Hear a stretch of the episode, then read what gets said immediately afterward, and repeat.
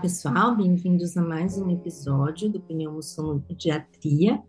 Nesse episódio, nós vamos conversar a respeito de 10 passos muito simples, a maioria deles sem custo algum ou com custo muito baixo, para tornar o sono do seu bebê seguro. Vamos lá? Você sabia que existe uma condição chamada Síndrome da Morte Súbita do Latente? Pode fazer com que o bebê morra durante o período de sono? Esses acidentes, digamos assim, podem acontecer tanto durante a noite quanto durante o dia. Por isso, nós nos preocupamos tanto em manter um ambiente de sono seguro. E como manter esse ambiente de sono seguro seguindo 10 passos? O primeiro dele acontece ainda antes de o bebê nascer, no momento em que a mulher descobre que está grávida. Fazer o acompanhamento pré-natal. Fazer o acompanhamento pré-natal vai auxiliar a tratamentos precoces de condições maternas que possam influenciar nas condições de saúde desse bebê. Outra coisa que nós já podemos começar a fazer ainda no período pré-natal é a vacinação atualizada de todos os membros da família e cuidadores desse bebê que vai chegar. Converse com o seu ginecologista, converse com o seu pediatra. Existem muitas vacinas que podem ser feitas pelo SUS e existem algumas vacinas que podem ser feitas em clínicas privadas. O objetivo da gente vacinar crianças maiores e adultos antes mesmo da chegada do bebê é fazer uma proteção para que as pessoas que mais convivem com o bebê não fiquem doentes. Isso vai ser conseguido através da prevenção com as vacinas, uma vez que o bebê vai ter o calendário vacinal completo lá por volta do final do segundo ano de vida. Mas também é extremamente importante que a gente mantenha o calendário vacinal do bebê em dia. O terceiro passo ainda é um passo que a gente ouve muitas críticas, mas é verdade.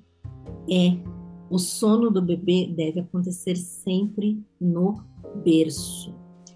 Uh, existe ainda muito o conceito de que a cama compartilhada é o local mais seguro ou que a cama compartilhada seria tão segura quanto o berço. O documento da Academia Americana de Pediatria, publicado em 2022, traz aí o dado de que é, sem outras condições de risco, a cama compartilhada tem um risco três vezes maior de mortalidade para o bebê do que o berço seguro. O que pode aumentar então o risco de morte nesta cama compartilhada. Quando a cama é compartilhada com outras pessoas que não os pais do bebê, quando quem está compartilhando a cama tem algum problema que aumenta a sonolência, seja por privação de sono, seja por algum problema de saúde, seja por uso de medicação ou mesmo por uso de drogas ou álcool. Quando quem está compartilhando a cama é obeso. Então, todas essas condições também aumentam ainda mais esse risco, que o risco sem outras condições seria aí de três vezes. Quarto passo para a gente manter um sono seguro. Você até pode reaproveitar um berço, desde que esse berço ainda esteja em boas condições e não tenha sofrido recall pelas empresas produtoras. Mas a gente não deve reutilizar um colchão. O colchão, além de ficar acumulando ácaro, poeira, xixi, cocô e outras secreções do bebê, ele também vai sendo deformado conforme o bebê vai usando. O risco de acontecer uma morte súbita é tanto maior quanto mais nova a criança. Então, essas alterações na densidade do colchão vão acontecer quando o bebê já está mais capacitado, digamos assim, para lidar com essas situações.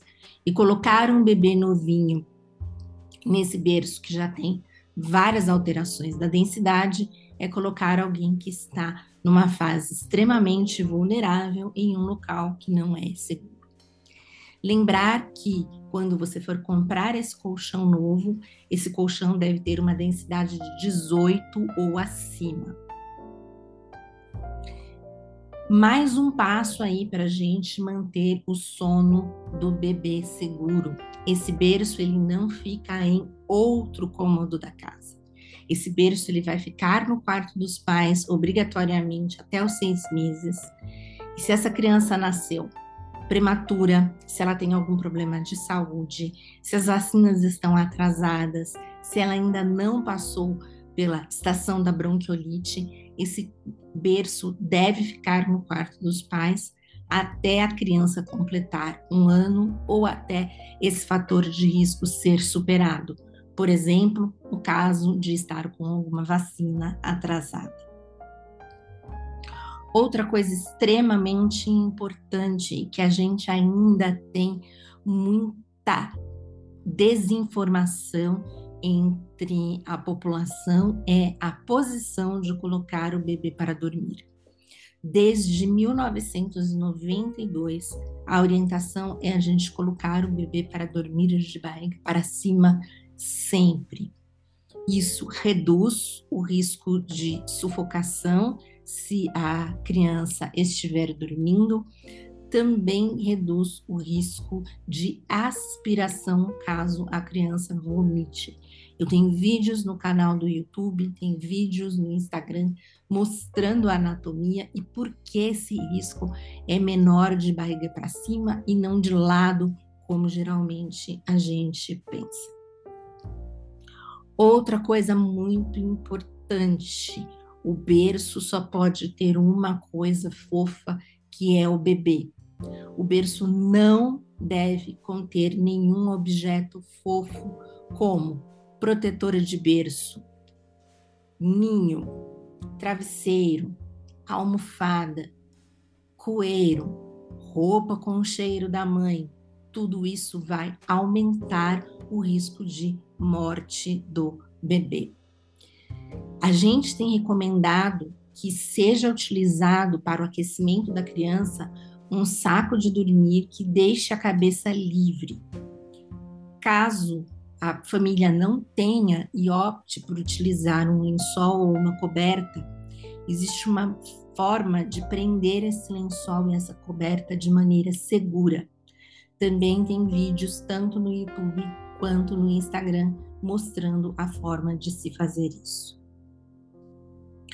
As duas últimas dicas, recomendações que a gente tem para manter um berço seguro é o aleitamento materno. O aleitamento materno vai passar vários anticorpos para deixar a saúde desse bebê em dia e manter o ambiente livre de tabaco, incluindo aí o uso dos cigarros eletrônicos.